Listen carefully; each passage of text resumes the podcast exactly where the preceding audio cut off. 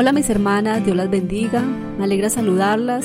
Soy Mari Valencia y bienvenidas a recorrer el hermoso mundo de la mujer cristiana. En esta ocasión vamos a hablar sobre Lidia. Es una mujer que se menciona en Hechos capítulo 16, verso 14 y 15 de la siguiente manera. Una de ellas, que se llamaba Lidia, adoraba a Dios. Era de la ciudad de Tiatira y vendía telas de púrpura. Mientras escuchaba, el Señor le abrió el corazón para que respondiera al mensaje de Pablo. Cuando fue bautizada con su familia, nos hizo la siguiente invitación.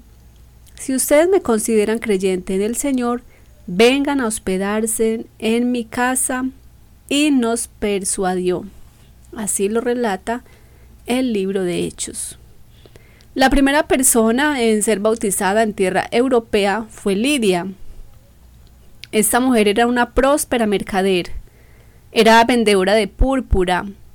Vendiendo tinte púrpura o la tela de ese color, podríamos llamar a Lidia una mujer de negocios del siglo I. Pero ella no solo se ocupaba de los negocios. Lidia escuchó con atención a Pablo y Dios abrió su corazón en fe para recibir a Jesús como su Salvador.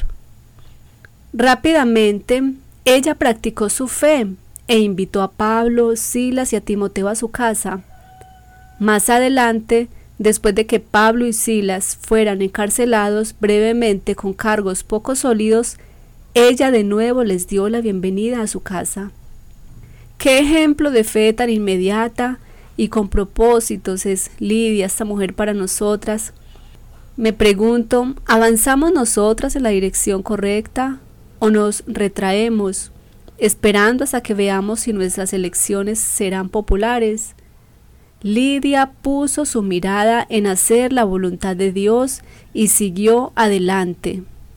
¿Lo hacemos nosotras?